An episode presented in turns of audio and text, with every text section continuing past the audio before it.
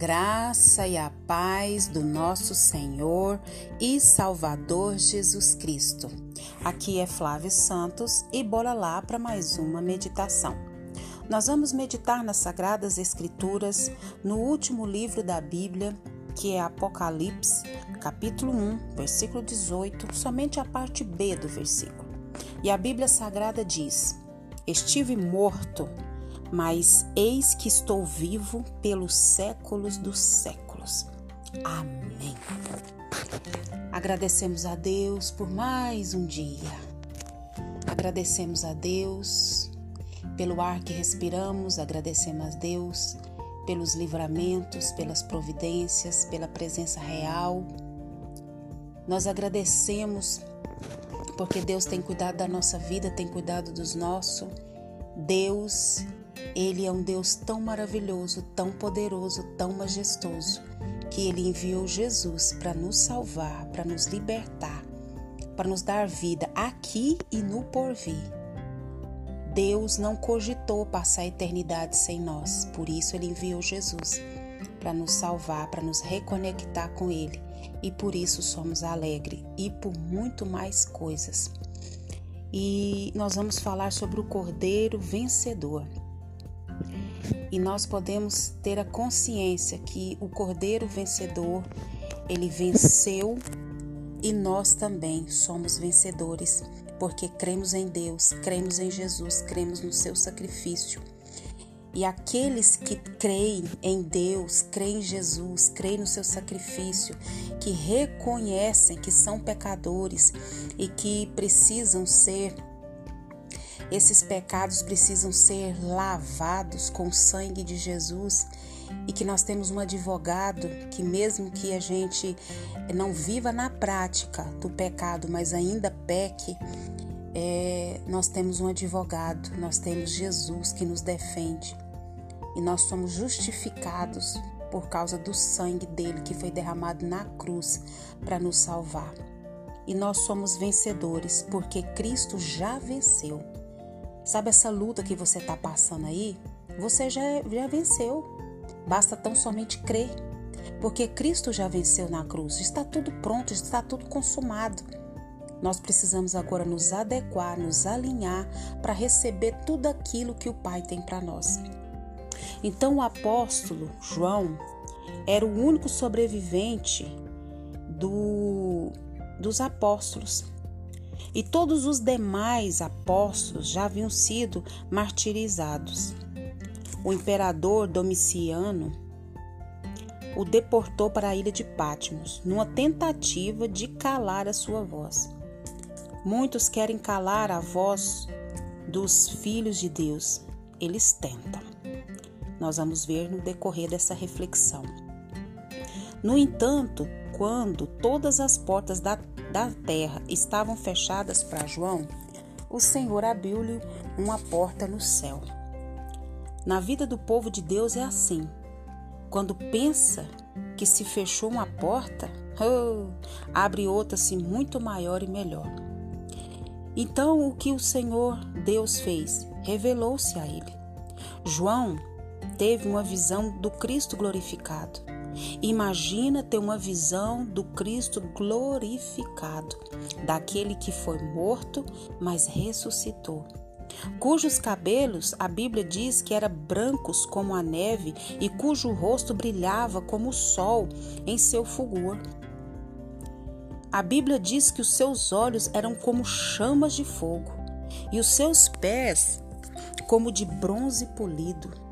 Sua voz era como a voz de muitas águas, e de sua boca saiu uma fiada espada de dois gumes. Já imaginou uma visão dessa? Do próprio Deus glorificado, de Jesus glorificado?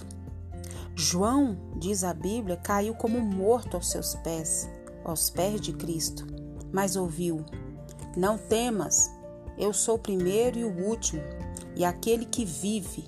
Estive morto, mas eis que estou vivo pelos séculos dos séculos. Apocalipse 1, parte B do versículo 17, o versículo 18, a parte A. O Cristo vencedor é o cordeiro que foi morto. ele foi morto, mas ressuscitou. Pastor Hernande Dias Lopes, ele diz que ele matou a morte com a sua própria morte e triunfou sobre ela em sua ressurreição. O Cordeiro vencedor está sentado no trono do universo. E esse Cordeiro vencedor, ele governa céus e terra. Nós não adoramos o Cristo que esteve vivo e está morto. Nós adoramos o Cristo que esteve morto e está vivo pelos séculos dos séculos. A palavra do Senhor diz, a Bíblia Sagrada, e eu creio na palavra de Deus. Nós adoramos o Cristo que esteve, nós não adoramos um Cristo, perdão, que esteve vivo e agora está morto. Não. Nós adoramos o Cristo que esteve morto e está vivo. Aleluia! Pelos séculos dos séculos. Amém. Aleluia. O Cordeiro de Deus venceu para abrir o livro da história e conduzi-la à consumação. Só Ele tem esse poder, porque Ele venceu. Não precisamos temer o futuro. Muitas das vezes nós ficamos preocupados com o futuro, com o nosso futuro, com o futuro da nossa família, com o futuro da igreja, com o futuro do mundo. Nós não precisamos nos preocupar. Sabe por quê? Porque o Cordeiro que se assenta no trono do universo, ele tem toda a história, ele tem tudo nas suas mãos. A Bíblia diz que no mundo tereis aflições, mas tem de bom ânimo, eu venci. O próprio Jesus está dizendo: Eu venci. Eu venci para que você vença. Em meu nome, crendo em mim, crendo no meu poder, crendo no meu sacrifício, crendo que eu sou o Cordeiro vivo que desceu do céu que morreu, que esteve morto, mas que agora vive pelos séculos dos séculos. Amém. Sabe, uma coisa que me impulsiona, algo que mexe dentro de mim, do meu ser, da minha alma, é saber que Cristo veio, cumpriu a sua palavra, cumpriu o seu propósito, morreu, ressuscitou e vive pelos séculos dos séculos. E aconteça o que acontecer, venha o que vier, ele é o Cordeiro vivo que está vivo pelos séculos dos séculos. E por mais dura que seja a nossa luta, a nossa dificuldade aqui, Ele está conosco porque Ele prometeu. Eis que estarei convosco todos os dias todos os dias até a consumação do século. Essa luta, essa dificuldade, esse problema, essa angústia, essa tristeza, essa dor, essa agonia, ele já venceu.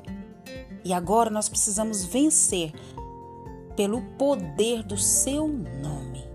Por quê? Porque ele vive. E porque ele vive, nós podemos crer no amanhã. O nosso futuro, a nossa vida, os nossos a igreja, os irmãos, os amigos, parentes, o mundo está nas mãos dele. E ele está lá, sentado no seu trono. E ele tem toda a autoridade para abrir o livro da história e conduzi-la à consumação.